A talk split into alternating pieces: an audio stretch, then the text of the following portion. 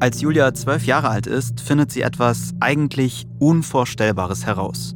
Etwas, das mich komplett aus der Bahn werfen würde. Dann hat sich eben dieser Brief geöffnet und da stand da drin, bitte sag mal deiner Tochter, dass ich eben nicht der Vater bin. Erst viel später erfährt auch Julias biologischer Vater von seiner Tochter. Es war ein Anruf von ihrer Mutter. Sie meinte, ich habe eine Tochter.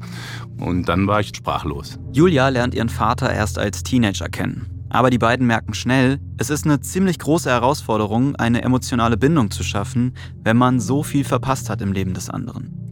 Eine Beziehung, die die Bedürfnisse von beiden erfüllt, konnten sie bisher nämlich nicht aufbauen. Also mir kommt es immer so vor, als würde bei beiden Personen, ihm so wie mir, eine Mauer einfach nach und nach pro Ereignis aufgebaut worden sein. Und diese Mauer muss man natürlich in irgendeiner Form wieder abbauen. Und ich glaube, der beste Weg ist auf jeden Fall dafür, ähm, über all diese Sachen auf jeden Fall mal zu sprechen. Das haben wir tatsächlich auch noch nie gemacht. Und genau bei diesem sehr intimen, offenen Austausch dürfen wir alle dabei sein. Ich sag's euch, diese Folge wird intensiv.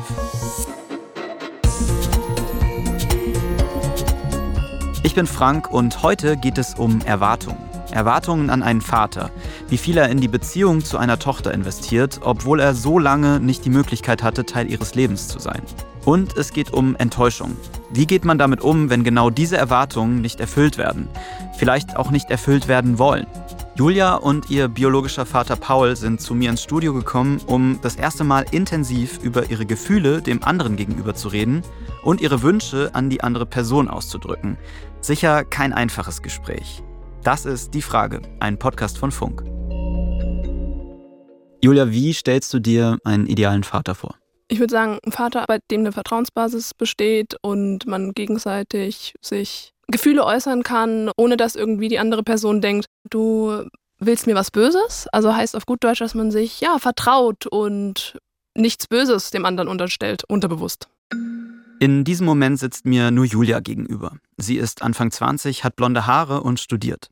Wir haben uns dafür entschieden, dass erst sie mir allein ihre Perspektive erklären wird und danach Paul. Damit ich verstehe, wie die beiden ihre Beziehung wahrnehmen, wo und wie sich ihre Sicht unterscheidet. Ich hatte das Gefühl, dass die beiden sich eher öffnen, wenn der jeweils andere noch nicht dabei ist. Ich bin von Anfang an nervös, weil ich noch nicht einschätzen kann, was später passieren wird, wenn die beiden aufeinandertreffen. Wahrscheinlich kennt ihr das auch aus eurer Familie. Diskussionen können schnell emotional werden, auch mal laut. Und am meisten mache ich mir Sorgen, dass es zu einem Streit kommt und wie ich dann damit umgehen soll. Aber jetzt hat mich erstmal interessiert, ob Julia diesen Idealtyp Vater in ihrem Leben hatte, den sie mir da eben beschrieben hat. Ich hatte von 0 bis 12 Jahren einen Vater, mit dem ich wirklich nicht ein so gutes Verhältnis hatte. Also es bestand da auch nicht diese Vertrauensbasis oder irgendwie diese Bindung, die ich zu ihm gespürt habe im Vergleich zu meiner Mutter. Und dann war es so, dass ich mit zwölf Jahren rausgefunden habe, selbst rausgefunden habe, dass er gar nicht mein Vater ist. Bevor wir darüber sprechen, wie Julia auf diese Nachricht gestoßen ist, hier erstmal ein kurzer Einschub zur Orientierung. Julia lebt bis sie fünf ist mit ihrem vermeintlich biologischen Vater und ihrer Mutter zusammen. Vater der Erste nennt sie ihn heute. Dann trennen sich die beiden und die Mutter kommt mit einem anderen Mann zusammen, Julias Stiefvater. Eine gute Beziehung hat sie aber zu keinem der beiden Männer. Wie war das denn? Hattest du nach der Trennung deiner Eltern, also deinem vermeintlich biologischen Vater, mit dem du groß geworden bist, äh, und deiner Mutter, hattest du da noch Kontakt zu ihm? Ja, hatte ich. Also ich bin dann auch noch, bis ich zwölf Jahre alt war, regelmäßig zu ihm gefahren, aber irgendwie war da auch nie so von mir der Wunsch eigentlich, mhm. sondern meine Mutter hat halt irgendwie immer eher so gewollt, dass ich dorthin gehe. Und ich glaube, deswegen bin ich hingegangen. Aber so richtig das Bedürfnis danach hatte ich nicht. Mhm. Wenn ich so an meinen Vater denke, da sind da auch ganz ja, starke liebevolle Gefühle. Ähm, hattest du die auch? Die habe ich auf jeden Fall zu meiner Mama, aber mhm. zu meinem Vater, ob jetzt Vater der Erste oder der Stiefvater, nee, ganz klar nicht. wenn ich das höre, dann ist das irgendwie, finde ich das erstmal traurig oder finde es schade. Was löst es denn in dir aus? Ja, auf jeden Fall dasselbe. Dass ich total traurig darüber bin, dass ich eben nie diese Vaterfigur oder es muss ja auch nicht unbedingt ein zweiter, also das muss ja nicht die zweite Person, muss nicht zwingend ein Vater sein, aber ich würde mhm. sagen, ich hatte allgemein gar keine so direkt nahe Bezugsperson außer meine Freundinnen und dementsprechend fand ich das schon immer super traurig und ja, vor allem dieses, glaube ich, dass ich mich oft da einfach allein gefühlt habe. Hattest du jemals einen Verdacht, dass dein Vater, mit dem du groß geworden bist, nicht dein biologischer Vater ist? Tatsächlich war mir das bis zu einem gewissen Tag überhaupt gar nicht bewusst. Ich habe darüber auch nie nachgedacht. Genau, also ich habe ja auch im Vorfeld ein bisschen drüber nachgedacht, als ich von deiner Geschichte gehört habe. Hm, man stellt das ja nicht in Frage. Man ist ja, also man sagt ja nicht so, ah, ich habe irgendwie das Gefühl, dass mein Vater ist nicht mein richtiger Vater. Das ist ja auch, wenn man das so ausdrücken würde, auch super verletzend. Es wurde mir auch tatsächlich jetzt nie so vermittelt, nur ansatzweise, dass irgendjemand das vermutet. Mhm. Aber das Gegenteil schon, oder? Es wurde explizit gesagt, das ist dein Vater. Das schon, auf jeden Fall. Also mhm. das wurde auf jeden Fall ganz klar kommuniziert. Und sogar eher dann noch so Vergleiche gefunden, wie guck mal, das und das ist doch ähnlich zwischen uns, ähm, also zwischen Vater dem Ersten und mir. Und deswegen habe ich auch erst recht, bin ich nicht auf den Trichter gekommen, dass es so sein könnte, dass er eben nicht mein Vater ist. Wann war denn dann für dich der Moment, als du davon mitbekommen hast, dass dein biologischer Vater eigentlich jemand anderes ist? Da saß ich irgendwann mal am PC von Vater dem Ersten und habe da durch Zufall bin ich auf dieses Dokument gestoßen. Das war auch gar nicht hinterlegt als Brief an bla bla bla, sondern einfach unter irgendeinem anderen Symbol. Dann habe ich das geöffnet und dann hat sich eben dieser Brief geöffnet und da stand da drin, ja, du bitte sag mal deiner Tochter, dass ich eben nicht der Vater bin, sondern jemand anders und find den auch mal und klär einfach mal diese Situation. Und das habe ich dann, glaube ich, so ungefähr mit zwölf Jahren selbst herausgefunden. Also nochmal kurz einen Schritt zurück. Vater der Erste wusste selbst lange Zeit nicht, dass er nicht der biologische Vater von Julia ist. Er hat das erst durch einen Vaterschaftstest herausgefunden, aber er hat Julia nichts davon erzählt. Stattdessen hat er der Mutter einen Brief geschrieben, den Julia jetzt liest. Was hast du da gedacht in dem Moment? Also ich war auf jeden Fall völlig entsetzt. Also ich dachte mir, also es hat, glaube ich, sehr lange gedauert, bis ich das realisiert habe, aber ich war auf jeden Fall völlig entsetzt, habe angefangen zu weinen und fand es einfach ganz schrecklich, weil auch, glaube ich, unsere familiäre Situation mit dem neuen Mann, also dem Stiefvater, auch nicht so schön war. Und dadurch fand ich das, glaube ich, noch viel schlimmer, dass das dann auch noch als, nennen wir es mal, Konstante weggefallen ist und mir das bewusst wurde. Und dementsprechend habe ich dann eine Freundin angerufen, meine beste Freundin zu der Zeit, und habe ihr das dann erzählt. Also tatsächlich kam bei mir, glaube ich, nie so das Gefühl auf, dass ich das gerne mit Vater dem Ersten oder meiner Mama kommunizieren möchte oder besprechen möchte, weil es war halt damals so, dass ich, sagen wir mal, betrogen wurde. Und das von denen. Also war ich gar nicht emotional dazu bereit, mich diesen Personen zu öffnen. Welche Gedanken hast du dir denn da um deinen biologischen Vater gemacht? Weil du wusstest ja, es gibt jemanden, den du vielleicht gar nicht kennst, der dein biologischer Vater ist. Ja, tatsächlich stand da irgendwie ein Begriff, den hat eben Vater der Erste da reingeschrieben, spring ins Feld und ich habe nicht verstanden, dass das einfach ein Begriff ist, mit dem man halt einmal ins Bett steigt. Und dann habe ich das gegoogelt und dachte mir, komm, wir gucken mal, ob hier irgendjemand in der Nähe wohnt, der so heißt. Und ähm, dann habe ich mit meinen Freundinnen zusammen die mal angerufen, aber eigentlich haben wir dann nichts kommuniziert. Was den Herrn Springensfeld? Wieso? Ja, ich glaube, so hieß der. ja, ähm, ich glaube, so hieß der. Und da habe ich einfach geschaut, damals haben wir in NRW gewohnt und deswegen dachte ich, vielleicht ist das ja irgendjemand aus NRW. Aber das hat sich dann auf jeden Fall verlaufen. Also mit dem Herrn Springensfeld, das wurde nichts mehr. Die Story ist witzig, ihre Reaktion und die Vermutung zeigt aber auch, wie jung Julia zu dem Zeitpunkt war. Die Nachricht, die sie da gelesen hat, ist verständlich ein ziemlicher Schock für Julia. Sie sagt, sie hatte danach auch eine ganz schöne Identitätskrise. Von wem stamme ich ab? Wie ist diese Person? Sind wir uns ähnlich? Wie sieht eben dieser Vater aus. Mit ihrer Mutter spricht sie darüber nicht. Ein ganzes Jahr lang. Bis die sie an einem Tag selbst darauf anspricht. Wir saßen einfach am Mittagessenstisch und waren auch nur zu zweit. Meine Schwester war nicht da. Und dann hat sie einfach gesagt, Julia, ich muss dir übrigens was sagen und ich glaube, du weißt es ja auch schon länger. Super, dachte ich mir. Dann hat sie gesagt, ja, übrigens, dein Vater, der du dachtest, dass er dein Vater ist, ist nicht dein Vater. Und dann habe ich mich da jetzt auch zum Beispiel nie emotional geöffnet, dass ich gemeint habe, soweit ich das jedenfalls noch weiß. War da nicht unfassbar viel Wut, dass sie das so lange vor dir geheim gehalten hat und du wolltest sie vielleicht auch mal damit konfrontieren, warum sie das überhaupt gemacht hat? Ich glaube auf jeden Fall, das kam deutlich später, also in dem Moment nicht. Ich habe eher, würde ich sagen, diese ganze Wut unterdrückt. Ich bin da recht sachlich mit umgegangen. Ich sehe, okay, wer ist denn dann der Vater? Und weißt du das noch? Und dann kam es dazu, dass wir diesen Mann, ähm, sie wusste tatsächlich den Namen noch, das hat mich auch extrem gewundert. Und dann haben wir den im Internet gesucht und hat sie auch sofort sagen können, wer das ist und wie der aussieht. Im Internet hat man, diesen Mann auch sofort gefunden. Mhm. Und man hat auch sofort gesehen, dass wir uns extrem ähnlich sehen. Und dementsprechend hat meine Mutter den dann kontaktiert.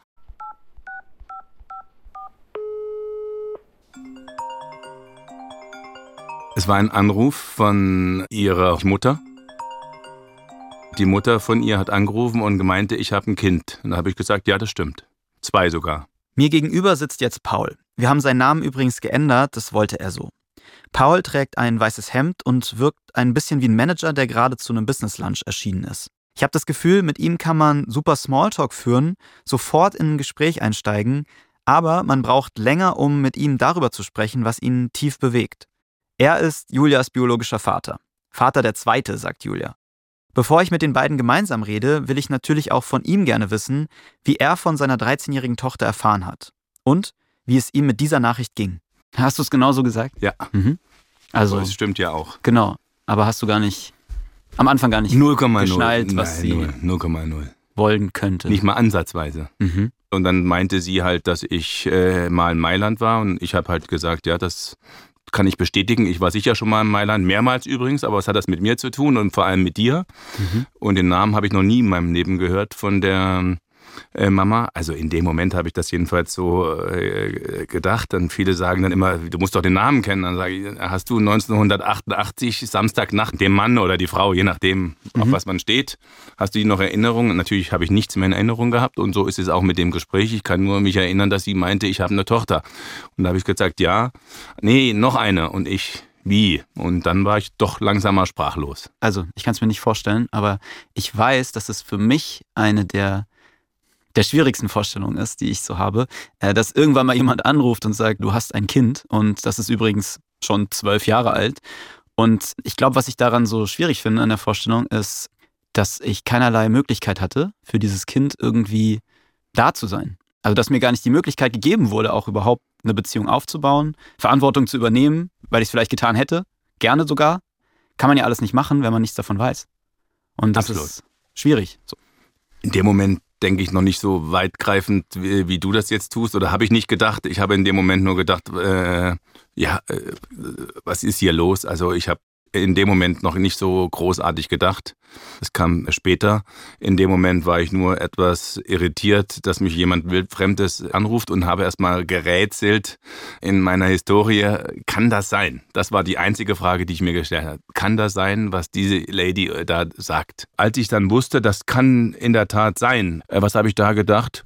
Okay, wie gehen wir jetzt damit um? Also dann Mhm. bin ich schon so ein Typ, der nach vorne schaut und nicht rumeiert. Wenn man im Leben viele Tiefpunkte erlebt, die äh, heftiger waren, dann finde ich, ist ein Mädchen, ein gesundes Mädchen, was strahlt und lacht und Freude hat, was ich über die Mutter wahrgenommen habe. Mhm. Nichts, nee, das muss ich sagen, das war nicht so, dass ich das als Tiefpunkt empfunden habe. War das schwierig für dich, das auch zu kommunizieren in deine Familie hinein? Weil das, das stelle ich mir als nächstes so ein bisschen als Herausforderung vor. Nicht nur für mich selbst, ich muss das erstmal klar kriegen, sondern ich will damit ja offen umgehen. Das war schon kompliziert, das stimmt. Meine damalige Frau und Mutter meiner zwei Kinder, die hat das am gleichen Tag, als sie anrief, schon sofort mitgenommen, verarbeitet. Ich glaube, dass die schockierter war. Mhm. Also ich glaube, die war lange blass. Und war für dich von vornherein klar, dass du auf jeden Fall auch eine Beziehung haben möchtest zu deiner Tochter? Also, dass du in irgendeiner Weise mit ihr Kontakt haben willst? Auf jeden Mhm. Fall. Ich habe null Ahnung und natürlich Vorstellung gehabt, in welcher Art eine Beziehung, aber definitiv eine Beziehung. Auf jeden Fall dachte ich mir, es ist super spannend, ihn jetzt kennenzulernen und auf jeden Fall möchte ich ihn kennenlernen und dadurch hat sich auch das Verhältnis zu Vater dem Ersten irgendwie total verschlechtert und ich wollte keinen Kontakt mehr, weil ich auf einmal auf diesen anderen, auf diesen wirklichen Vater fokussiert war und ich war aufgeregt. Auf der anderen Seite hatte ich auch irgendwie total Angst und dachte mir, Gott, was kommt hier auf mich zu? Und wie wird der wohl sein? Möchte der überhaupt Kontakt mit mir? Das ja auch noch zusätzlich. Das wusste ich ja alles zu dem Zeitpunkt noch nicht, wie das im Endeffekt enden wird. Beide wollen sich also kennenlernen. Sie schreiben per Mail, bevor sie sich das erste Mal sehen. Julia sagt, das war ein total schöner und herzlicher Austausch. super lieb. Hat auch gesagt, ja, wir schaffen schon diese Situation gemeinsam. Für ihn ist es auch total komisch. Auch wenn er nicht bei mir lebt, wird er auf jeden Fall immer mein Papa sa- bleiben oder sein. Ist ja jemanden neu kennenlernen in einer Situation, in der man eigentlich sein Kind ja schon das ganze Leben kennt. Ne? Also, sag ich mal, in gewöhnlichen Zusammenhängen würde man so einen Kontakt ja gar nicht herstellen. Ja, auf jeden Fall. Dementsprechend waren, glaube ich, auch in erster Linie beide Personen auf jeden Fall überfordert. Also Mhm. ich genauso wie er. Und aber wir haben einfach versucht, das Beste daraus zu machen und offen zu sein. Und das haben wir, glaube ich, am Anfang auch ganz gut hingekriegt. Für alle, die sich fragen, ob Paul einen Vaterschaftstest wollte, nachdem eine fremde Frau bei ihm anruft und ihm erzählt, dass er ein 13-jähriges Kind hat, den hat er machen lassen, obwohl ihm das offenbar gar nicht so wichtig war. Ich habe sie ja dann gesehen, Ja. irgendwann mal über die Mama und ich glaube nicht, dass ich dann äh, Vaterschaftstest benötigt hätte. Das ist ja eher so, dann die da tausend Anwälte und tausend Leute reden dir dann rein, musst du erst mal machen, bevor du da hier große Dinge machst. Äh, ja, und dann habe ich allen das Foto gezeigt, ja, eigentlich stimmt, musst nicht, aber mach's mal lieber. Woran dann hast du das denn gemerkt? Woran hast du direkt erkannt? Nase und Stirn. Nase und es war sofort, als du sie gesehen hast, das erste Mal so, ja. Das war ein Paul, um mal die Paul-Sprache zu sprechen. Ja. Also Pauline. sozusagen. genau. Irgendwann steht es dann an. Das erste Treffen zwischen Julia und Paul. Was Mhm. hast du da gedacht? Was hattest du da für Erwartungen dran? Vielleicht auch Befürchtungen? Ja, das ist eine gute Frage. Ich muss gestehen, äh, vielleicht habe ich die Gefühle ein bisschen unterdrückt, weil ich die nicht wahrhaben wollte oder nicht sehen wollte. Ich würde sagen, aufgeregt, nervös, Angst 0,0. Erinnerst du dich noch ans erste Treffen? Ich hoffe, äh, es war in, in, am einem Weihnachtsmarkt im Dezember in, äh, in Frankenländle. Ich hoffe es, ja. Ich glaube, das erste Mal war es dann so, dass er eben zu uns gekommen ist und wir davor auch schon E-Mail-Kontakt hatten. Dann haben wir einfach schon, habe ich ihm ein paar Sachen geschickt, Bilder, eher, eher Bilder von seiner Familie. Interessant. Ähm. Julia hat erzählt, das erste Treffen war bei ihr zu Hause. Ah, stimmt, doch, ja. Mhm. Ja, sie hat recht. Und dann war es so, dass er irgendwann vor der Tür stand. Wow, das war echt krass. Total überwältigend, dass auf einmal da so eine Person steht. Und das ist dann eigentlich mein Vater. Woran erinnerst du dich so an die, wenn du jetzt an Julia und die ersten Treffen denkst? Dass sie Fußball gespielt hat. Dann war es so, dass er auch gleich, sagen wir mal, angeknüpft hat an meine Hobbys. Damals habe ich Fußball gespielt, hat er mir ein Trikot mitgebracht. Also daran erinnere ich mich sehr gut. Ich bin ein sportaffiner Mensch Mhm. und wenn ein Mädchen Teamsport macht und Fußball, finde ich, finde ich emotionalisierend und dass sie viel gelacht hat, wirklich. Das meine ich jetzt ernsthaft. Sie hat äh, nur gestrahlt und das war echt positiv. Also es war eigentlich, würde ich sagen, durchweg positiv, das erste Treffen, soweit ich mich daran noch erinnern kann. Welche Erwartungen hattest du denn vor dem ersten Treffen an ihn? Dass er offen und herzlich ist, offen ist, mit mir in irgendeiner Form in eine Beziehung zu treten. Ich glaube, das trifft es am besten. Mhm. Aber ich hatte keine großen Erwartungen, weil ich mir einfach mal dachte, lieber das Ganze mal auf sich zukommen lassen und dann wird man halt im Endeffekt nicht enttäuscht. Also du hattest nicht den Wunsch, nicht die Hoffnung und Erwartung an ihn, dass er jetzt all das erfüllt, was du dir eigentlich von einem idealen Vater wünschst und auch für dich da ist in den nächsten Jahren. Ich glaube, das kam auf jeden Fall erst später, nachdem man dann näheren Kontakt hatte. Ich glaube, sie hat es sogar formuliert, dass sie mich als ihren Vater sehen wollte, gesehen hat. Das ist definitiv präsent gewesen. Mhm. Und hat es bei dir einen Druck aufgebaut, dass du diese Person sein musst?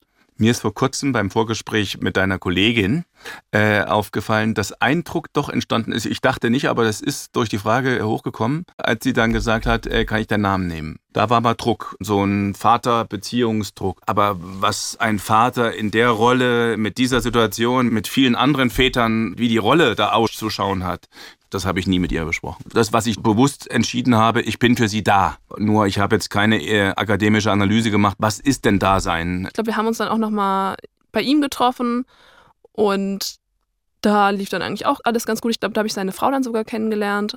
Da ging das dann eigentlich alles noch weiter. Bis zu einem gewissen Punkt und da hat sich dann die komplette Stimmung von seiner Seite aus ganz klar verändert. Über den Punkt sprechen die beiden gleich auch noch gemeinsam.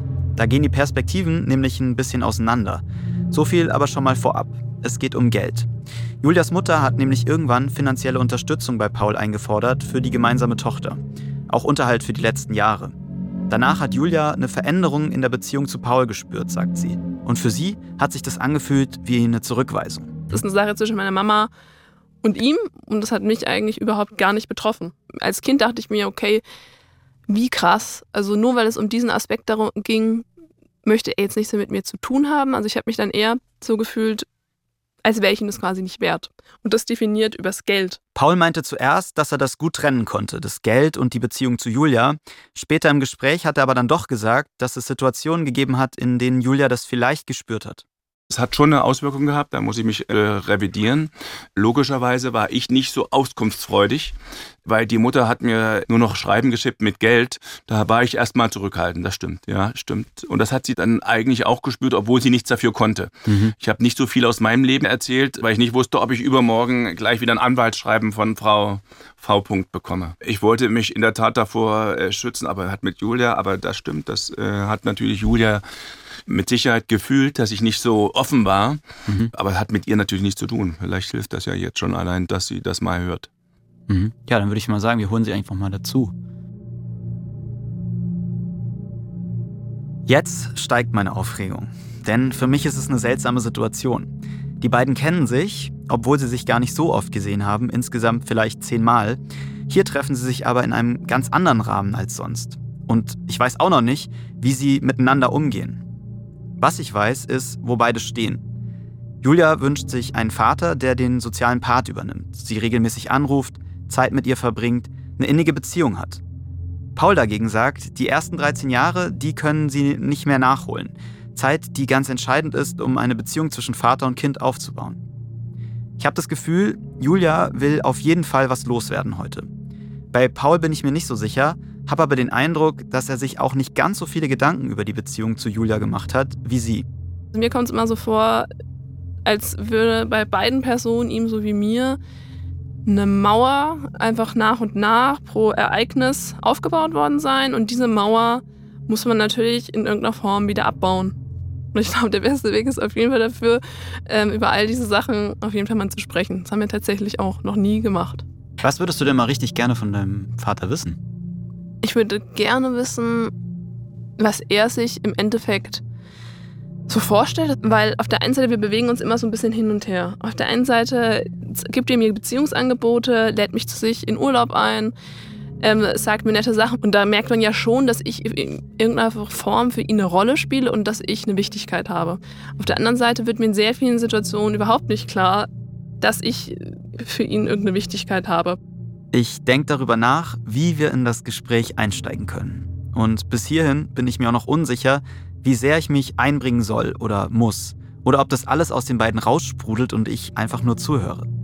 Es geht mir hier in erster Linie darum zu verstehen, was sich beide von ihrer Beziehung erhoffen, warum sie an unterschiedlichen Punkten stehen und nicht zueinander finden. Ich möchte mich eigentlich nicht aktiv in die Beziehung einmischen, Position beziehen und mein Anspruch ist auch nicht, eine Lösung zu finden. Natürlich fände ich es trotzdem schön, wenn sich die beiden durch das Gespräch annähern oder besser verstehen, wieso der andere sich so verhält, wie er oder sie es tut. Und ich finde es so mutig, dass die beiden sich darauf einlassen und sich der Wut und vielleicht auch den Anschuldigungen des anderen stellen. so. Äh, Julia, setz dich doch gerne wieder. Ja, ich sitze jetzt hier. Wie ist es für euch, beide jetzt hier zu sitzen?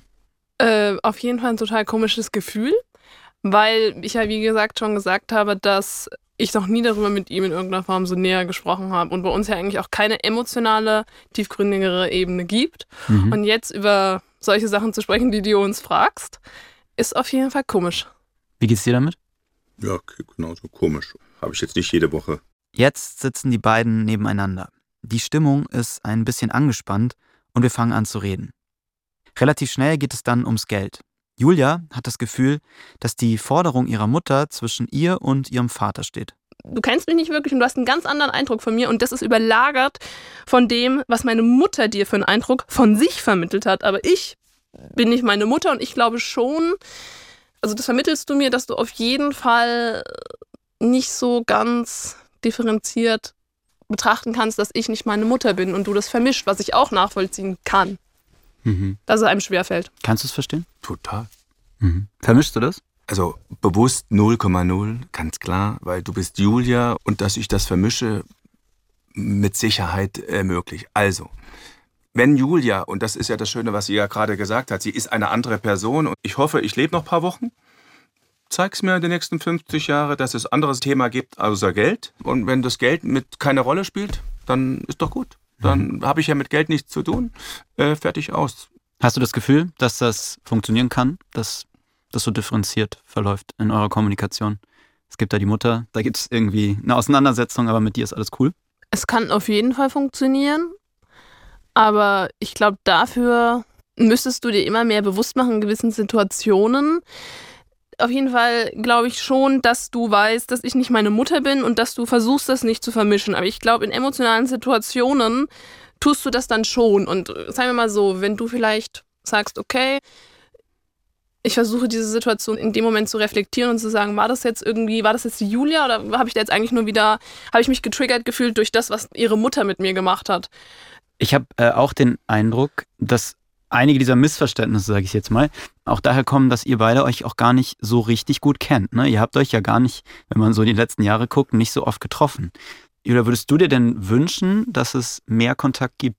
Also, das habe ich mir, glaube ich, schon mit 14 Jahren gewünscht, auf jeden Fall. Mhm. Und auch heute. Deswegen versuche ich auf jeden Fall Beziehungsangebote, die er bringt, anzunehmen. Und genauso versuche ich, Beziehungsangebote zu machen. Aber kann natürlich auch verstehen, wenn nicht alle Beziehungsangebote angenommen werden, weil die Situation, wie du auch sagst, ist einfach, ich bin fremd, er ist fremd.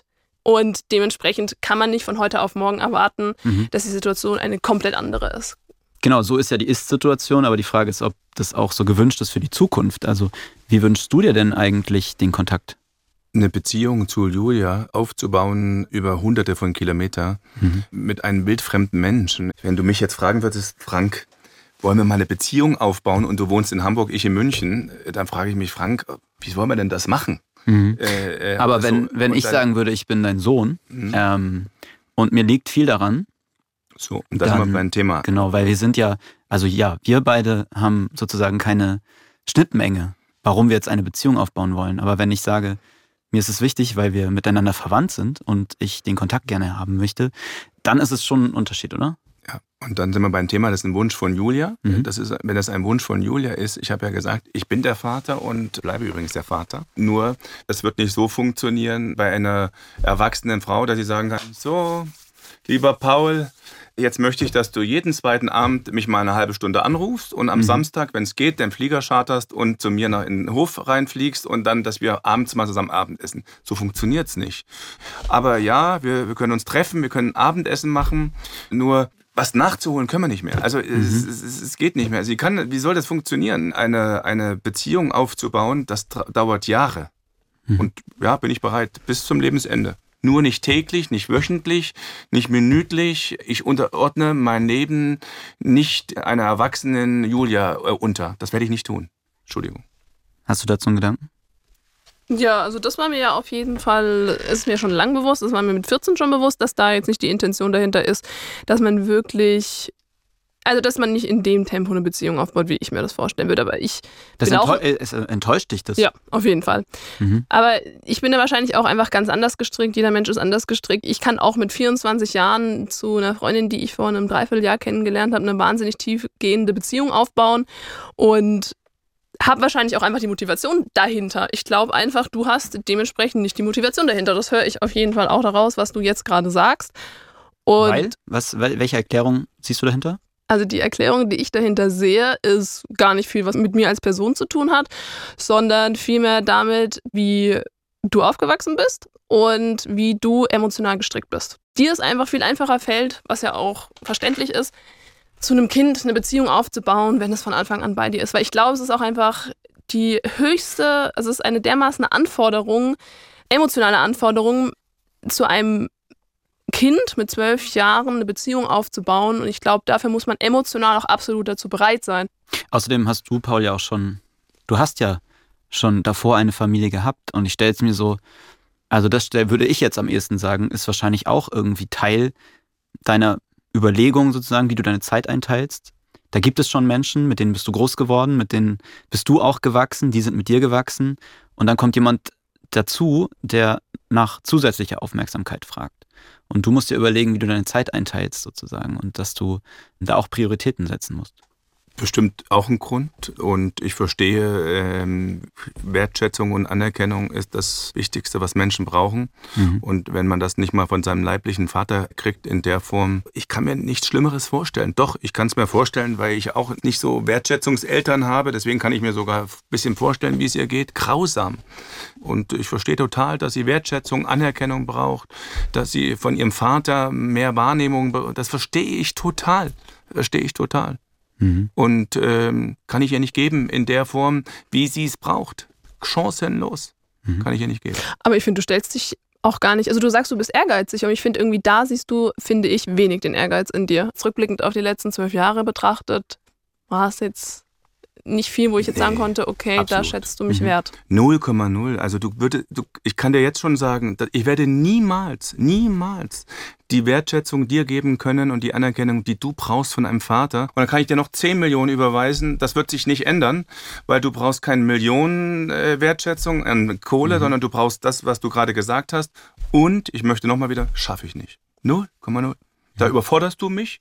Da äh, emotional, äh, menschlich muss ich dich, das schaffe ich nicht. Mhm. Weil du brauchst das und das hast du auch verdient. Du hättest es verdient gehabt, am Wochenende, am Freitag von der Schule abgeholt zu werden. Von deinem Vater hättest du, das hättest du verdient gehabt, der im Auto mit dir eine Stunde über deine Woche redet, deinen Tag redet, der dich vom Verein holt, der dich zur Flöte fährt. Mhm. Äh, das hättest du verdient gehabt. Warum hast du es nicht gemacht? Äh, ich habe es äh, in den ersten 12, 13, 14 Jahren nicht gedurft und habe es in den letzten zwölf Jahren nicht nachgeholt und habe es auch nicht geschafft, zeitlich, körperlich.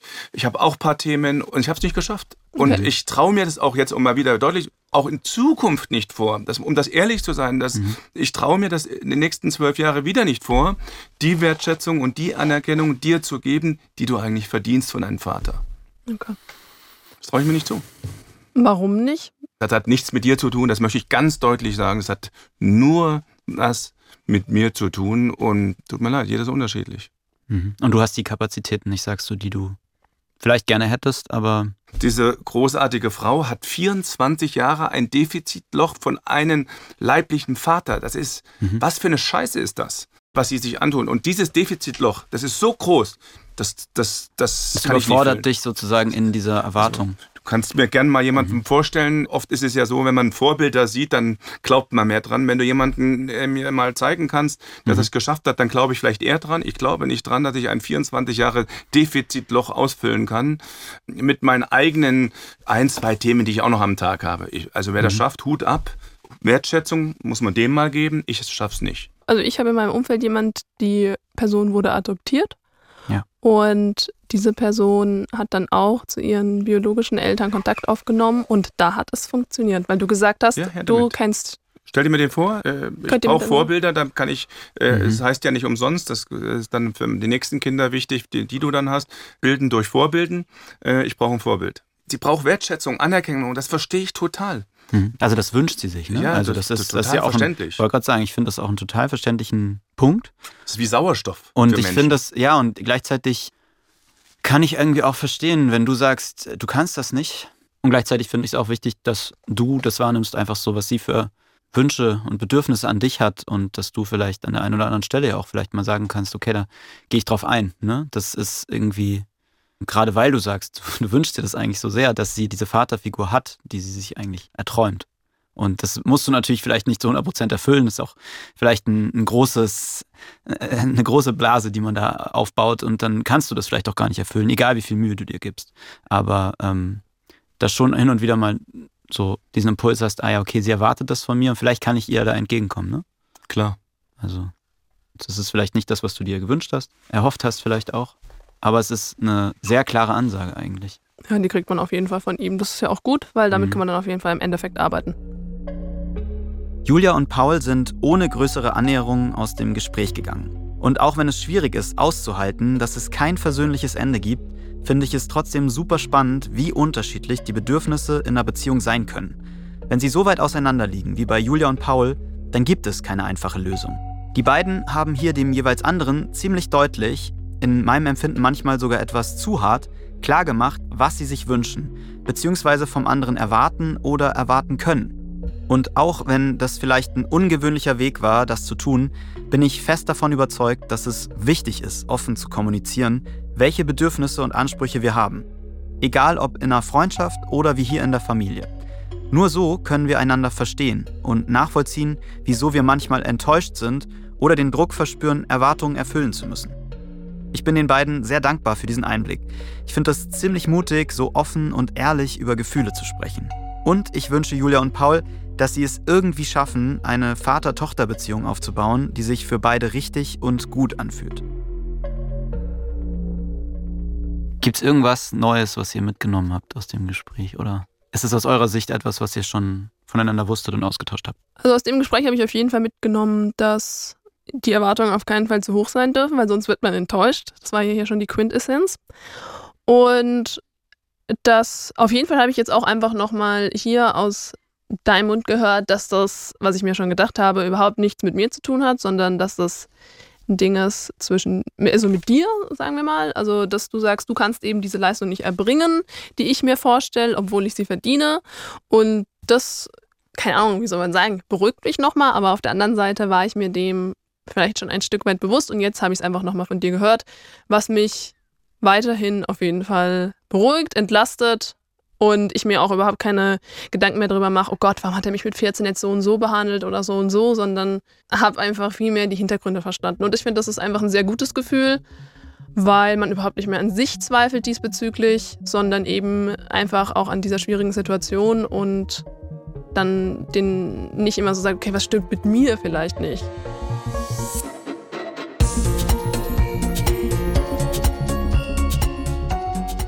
Diese Folge war sicherlich ein bisschen anders, wahrscheinlich nicht nur für mich, sondern vielleicht auch für euch zum Hören. Hattet ihr schon mal das Gefühl, dass ihr mit euren Eltern einen Konflikt hattet, den ihr einfach nicht lösen konntet? Schickt mir doch gerne mal eine Sprachnachricht dazu unter der 0174 274 5065 oder schreibt mir über Insta. Wenn euch die Folge gefallen hat, dann abonniert uns doch gerne und über eine Bewertung freuen wir uns auch immer. Nächsten Donnerstag gibt es auch wieder eine neue Folge. Und bis dahin schaut doch gern mal auf unserem YouTube-Kanal vorbei. Der heißt auch Die Frage. Und wir haben da mal mehrere Videos zur Frage gedreht, wie komme ich ohne meine Eltern klar? Bis nächste Woche.